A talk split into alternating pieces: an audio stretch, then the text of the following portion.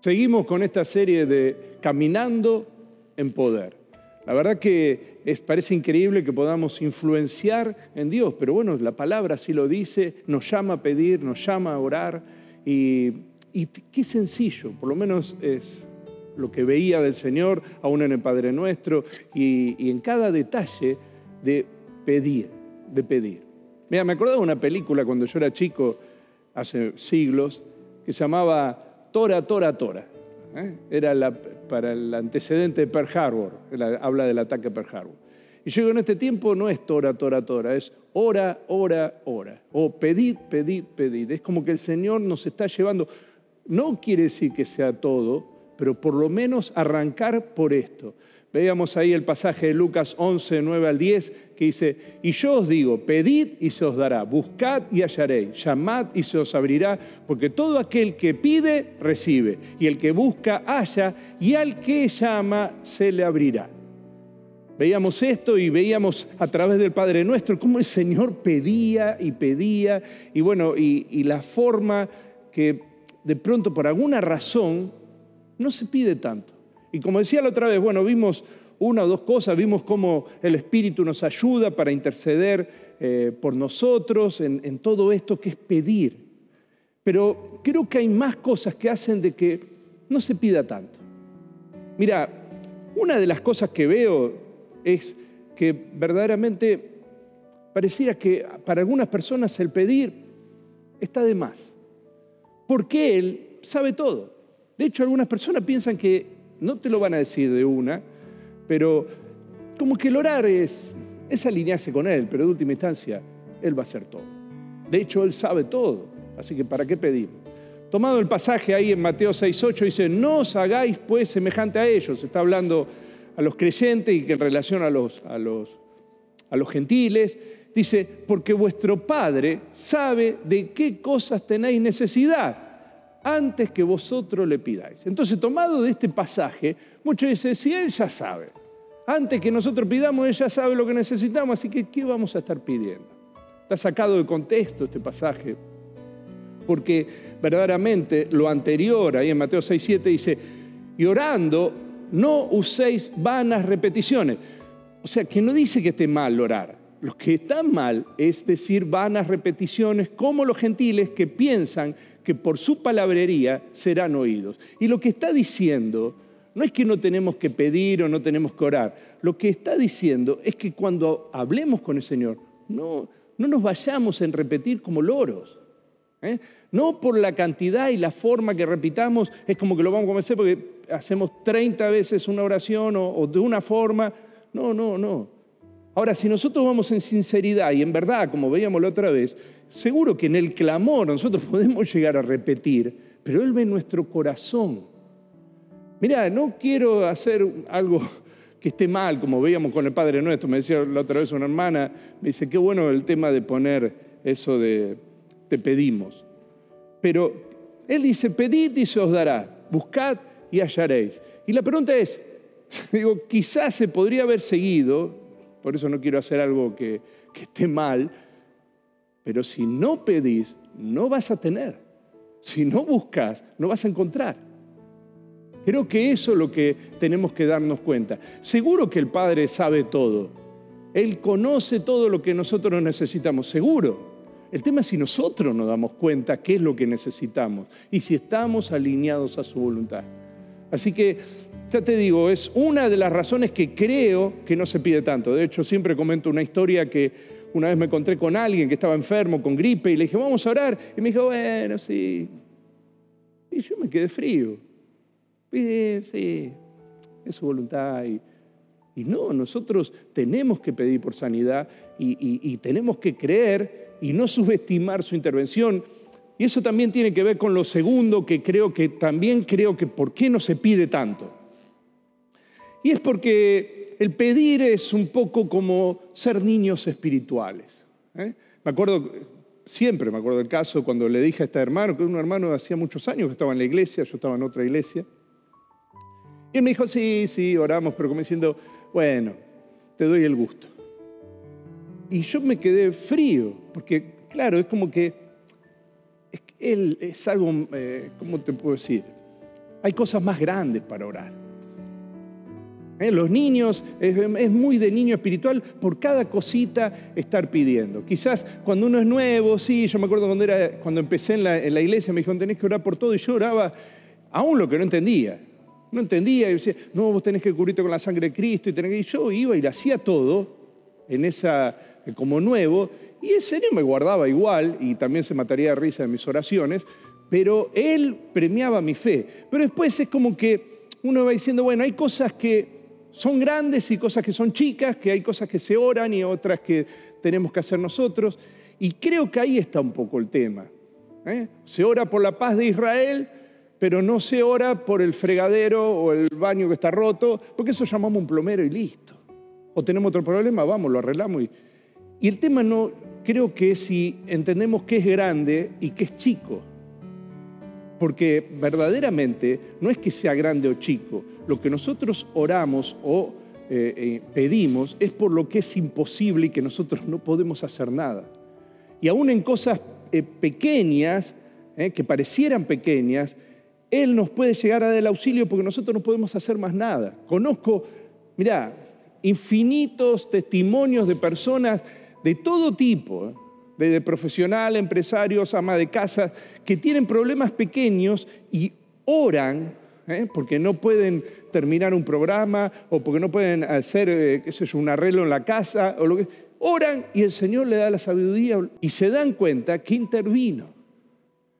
Entonces, eh, el tema pasa no es si es grande o es pequeño lo que oramos, el tema es si nosotros podemos hacer algo o no. Y de hecho en muchas cosas que a nosotros nos parecen pequeñas, como ir a comprar el pan, qué sé yo, algo, hay un montón de varias. Cada vez que nosotros salimos a la calle, que quizás nos parece algo sencillo, vamos a trabajar o vamos a algún lado, estamos siendo vulnerables a un montón de cosas que necesitamos y pedimos su protección y su guarda para caminar sobre este mundo.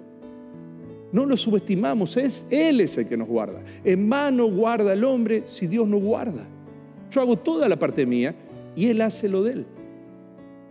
Mira, hay, una, me acordaba también una película, me parece que se llama Manos Milagrosas, te la recomiendo, pero habla de un, no te voy a contar el final, pero habla de un cirujano que solamente por una revelación de Dios, él puede hacer una práctica que era imposible porque se ve y parece, y te lo digo también por mi profesión, que Él conoce de todo. Él conoce de todo, parece que sabe de computación, sabe de plomería, sabe de balances, sabe sabe de todo, sabe carpintería, toma medidas. Y Él está en cada detalle, su poder es absoluto. Por eso a veces no pedimos tanto, porque nos parece que vamos a estar pidiendo por esto, vamos a ir acá y vamos allá y salimos con los chicos y ¿qué vamos a estar orando? si ella sabe. Hay también una historia que se toma muy en broma, pero si no la conoces yo te la cuento, a mí me la ha contado hace muchos años.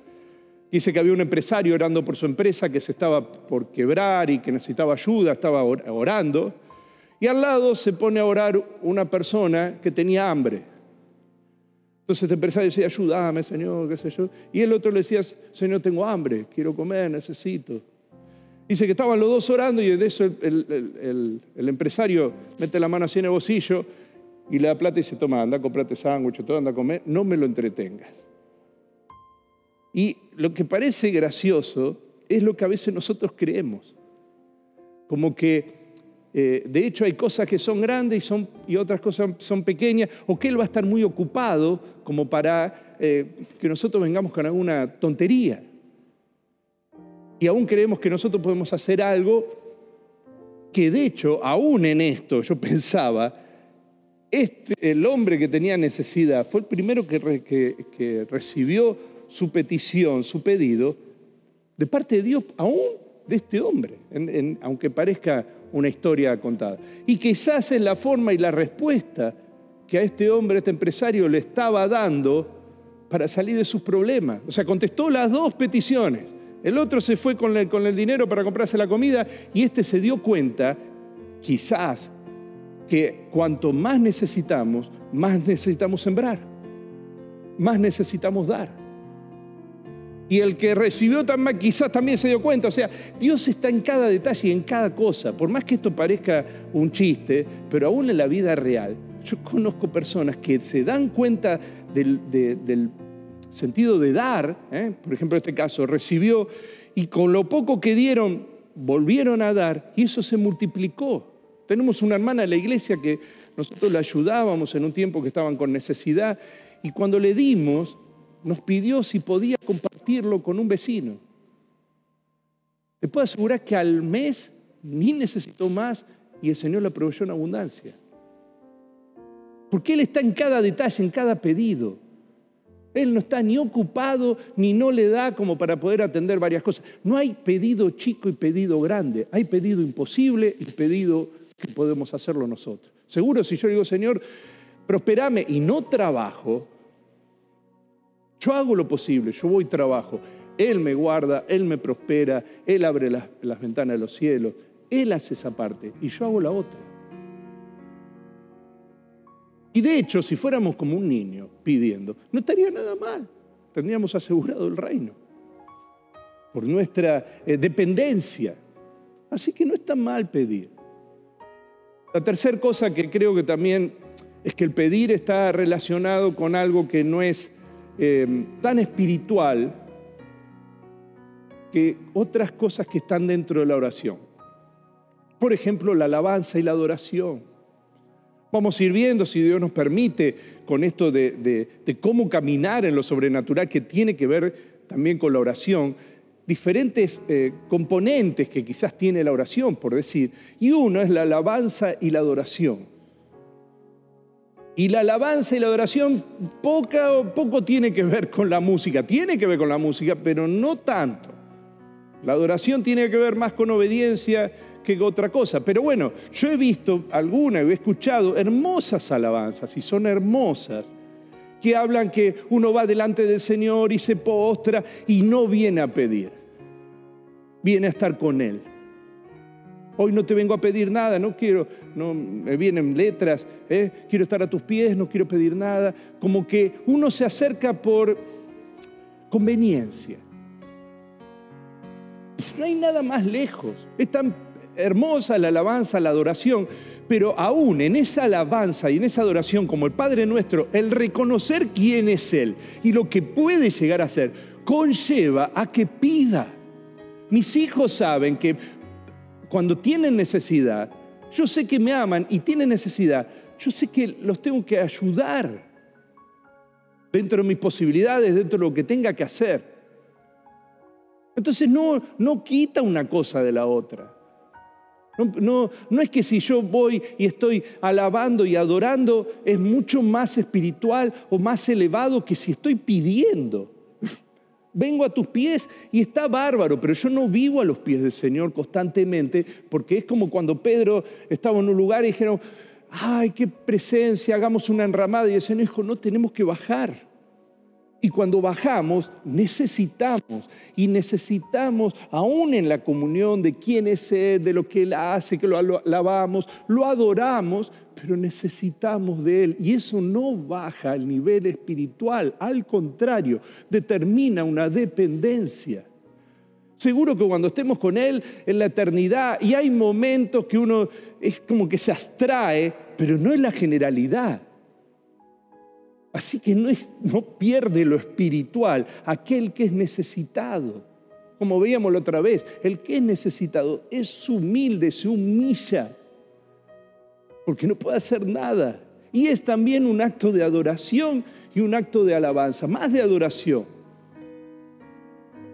Así que eh, veo eso, mirá, Veía Filipenses 4, 6, 7, clarito el, apóstol dice, por nada estéis preocupados, sino sean conocidas vuestras peticiones, vuestros pedidos delante de, de Dios en toda oración y ruego y con acción de gracias. Y la paz de Dios que sobrepasa todo entendimiento guardará vuestros corazones y vuestros pensamientos en Cristo Jesús.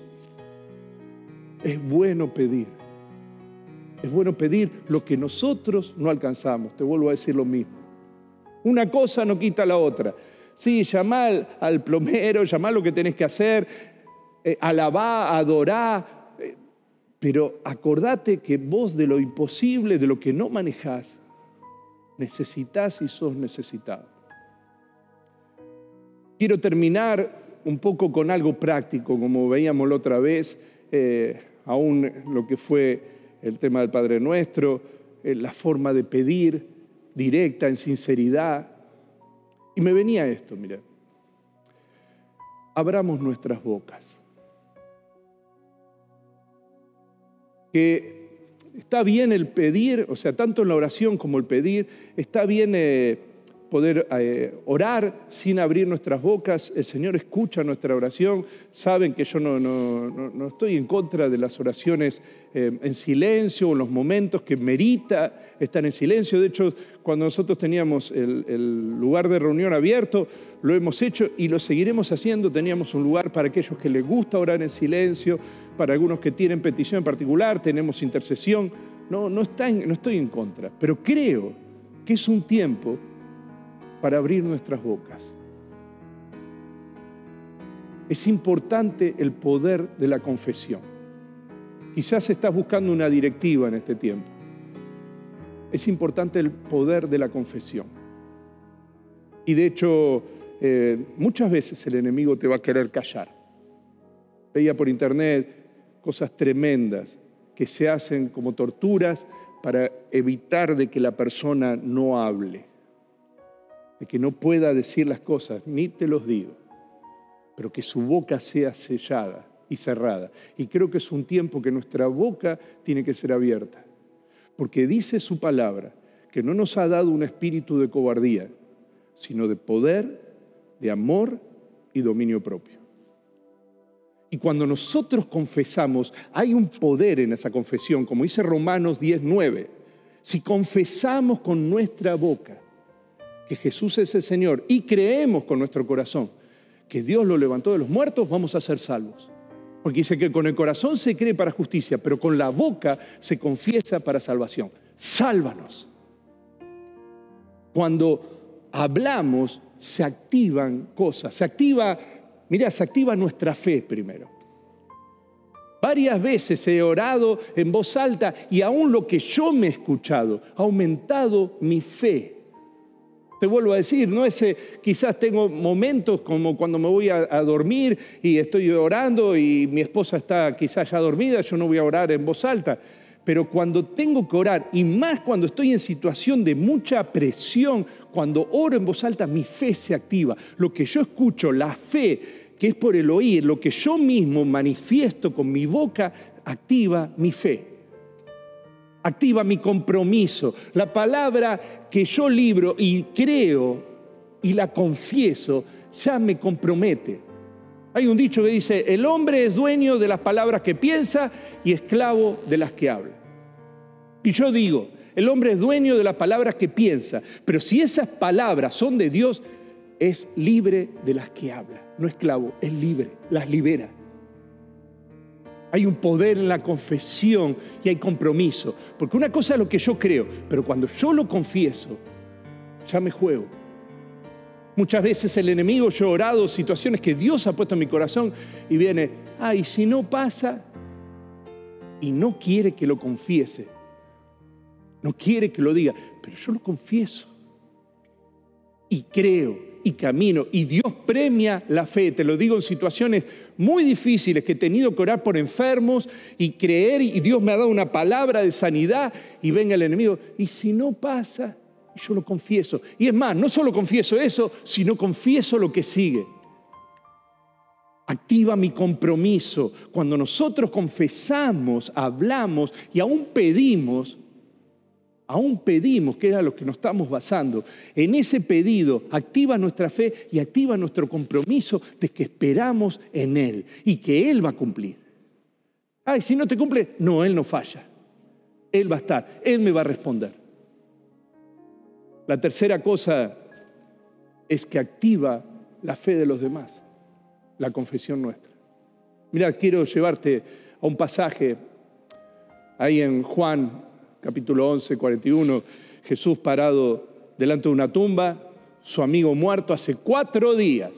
Los que estaban alrededor le dicen, no, todos le dicen, no, no, no quites la piedra, ya hiede, ya da olor. Su amigo muerto, pero él había pedido por su vida, por su resurrección. Algo tremendo. Y dice que aún en toda la oposición que habían que no querían que lo haga, quitaron la piedra de la tumba. 11, Juan 11, 41, 42 dice, entonces quitaron la piedra, Jesús alzando la vista dijo, Padre, te doy gracias porque me has escuchado, que ha escuchado la oración que él había hecho, el pedido que había hecho por su amigo. Ya sabía yo que siempre me escuchas, pero lo dije por la gente que está aquí presente, para que crean que tú me enviaste, para que crean, para que crean, para que crean. Lo que yo confieso, lo que yo pido en voz alta, lo que yo hablo, aún activa la fe de los demás. Aún esos pedidos. Mira, me ha pasado una y otra vez ir a la reunión de oración, estar en cualquier reunión de oración, mira, la que sea, y en el medio de la reunión alguien empieza a orar, no con una dialéctica especial, no por de una forma que, me impacta de, de cómo usa la hermenéutica, no, no, no, no. Habla en verdad y en sinceridad, abre su corazón pidiendo y yo me enciendo. Es como si un fósforo lo arriman a, una paja. Automáticamente, por la fe que él está pidiendo o ella está pidiendo, por la fe que está poniendo por su sanidad, por su vida, por lo que sea. Así que por eso es tan importante que podamos abrir nuestra boca para pedir, para orar y para pedir.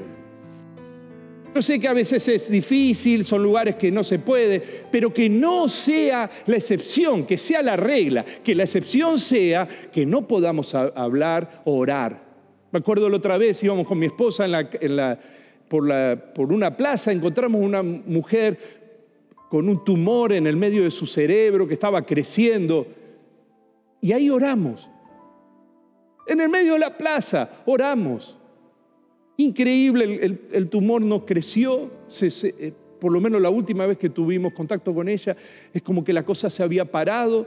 Y lo que más le había asombrado a, esta persona es que nos habíamos parado y habíamos orado ahí en el medio de la plaza. Y se le activó su fe en nuestro pedido. Así que yo te motivo no solo a pedir, no está mal, no es poco espiritual, no es de niño, sí, yo dependo de Él. ¿Querés que te diga? Sí, yo dependo totalmente de Él. Todo, cada día me levanto y tengo que estar pidiendo de todo a mi Señor. Y sé que Él me escucha, Él me ama, Él está conmigo. Si no fuera por Él que vive y me sostiene, yo no estaría vivo. Por eso soy necesitado. Y nada va a impedir que yo siga pidiendo. Mira, si Dios me permite, el tema de pedirlo vamos a terminar la otra semana. Pero es algo que Dios nos está hablando.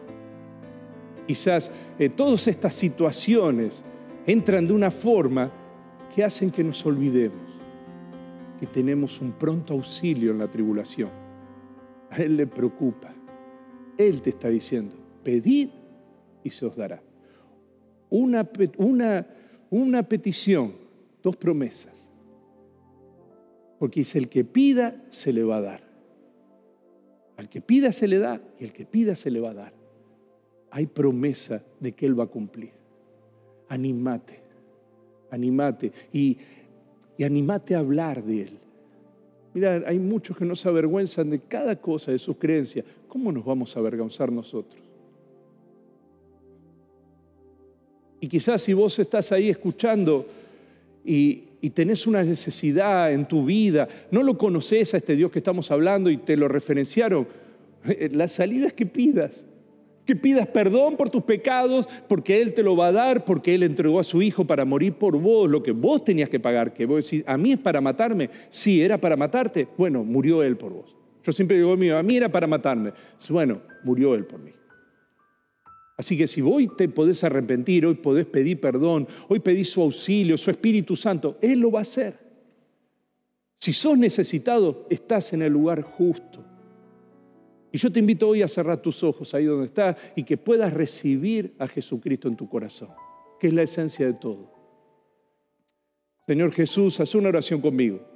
Señor Jesús, yo te pido perdón por mis pecados, te pido perdón por mis pecados, me arrepiento.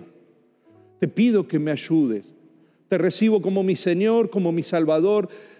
Hoy me comprometo a caminar tu camino, Señor. Yo te lo ruego. Te pido una oportunidad. Te pido el Espíritu Santo, que aunque mucho no entiendo, sé que me va a estar ayudando y aún me va a ayudar a pedir. Te lo pido en tu hermoso nombre. Amén. Señor, tú ves cada, cada uno que hoy ha hecho esta oración, que ha pedido con fe. Señor, yo te ruego que sea premiada su fe una y otra vez, Señor, que sea premiada su fe, que se anime a creer, a seguir pidiendo, porque ya es salvo, pero yo sé que tiene muchas situaciones y te ruego que aún en tu poder, Señor, yo te pido, te pido que estés interviniendo en una forma sobrenatural en su familia, en problemas familiares, cosas que ya estaban destruidas. En el nombre de Jesús yo te ruego tu intervención en la familia aquello que el enemigo quiso destruir, en el nombre de Jesús, yo te pido que sea desbaratado. Porque para eso has venido Jesucristo, a desbaratar toda obra de maldad, toda obra de tiniebla. Yo te lo ruego, te ruego que estés obrando en cada uno de los que están escuchando ahora en su salud. Te pido sanidad, te pido sanidad. Te pido libertad en aquellos que están atados.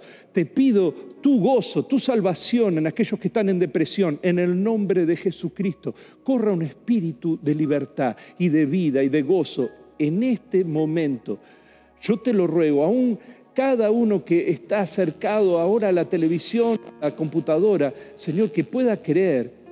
Yo te ruego tu intervención y tu libertad, aún de vicios. Sea libre de todo vicio aquello que está luchando y que no puede hacer nada y que una y otra vez dice no puedo hacer nada, Señor, yo te ruego tu intervención y que sea libre en un instante. Fluya tu espíritu de poder, fluya tu espíritu de vida, de sanidad en cada uno que hoy se anima a creer. Sea levantado, Señor, en una forma sobrenatural. Yo te ruego tu intervención. Te ruego tu intervención ahora que salgan fuera de sus cuevas. Padre, así como tu Hijo Jesucristo llamó afuera a Lázaro, después de, pedir y orar, yo te ruego ahora que muchos Lázaros empiecen a salir de sus cuevas de, de, de muerte, enfermedad, ira, contienda, en el nombre de Jesús, que sean libres, sean abiertas puertas de sus celdas, sean abiertas las tumbas que los tienen adentro, salgan a vida. Cada uno salga fuera.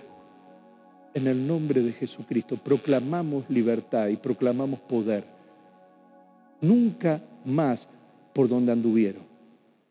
Por la fe que hoy tienen, sanidad, salvación y libertad. Aún de iras, contiendas, en el nombre de Jesucristo. Un nuevo tiempo. Señor, te pido tu bendición, aún en lo natural, en lo material, sean abiertas las ventanas de los cielos, aquellos que están pidiendo trabajo, aún una señal, Señor. Gracias por lo que has hecho hasta ahora, pero yo te ruego que aquel que hoy está con una necesidad de trabajo, sean abiertas las ventanas de los cielos, un milagro, no un trabajo así normal, no, algo que no cabe la menor duda que viene de ti, Señor. Señor, te sigo pidiendo por este país, creo por la justicia que va a venir sobre este país. Yo te lo ruego, papá, por la seguridad, por todo lo que es imposible. Vos sos un Dios de imposible, así que te sigo pidiendo por tu iglesia, por este tiempo tan especial, por el gobierno, para que se vuelvan a ti y puedan caminar tus pasos. ¿Son imposibles? Tú eres un Dios de imposible. Me animo a creer, me animo a creer por los jóvenes, por los adolescentes, por las familias, me animo a creer por la economía, por la salud, por la educación, por cada cosa. Señor, ahora que se está hablando tanto de la vacuna, tanto hemos orado, Señor, que tu mano de poder se esté moviendo y que sea tu gloria. Yo te lo ruego en el nombre de Jesús. Amén y amén. Tiempo de poder, tiempo de pedir.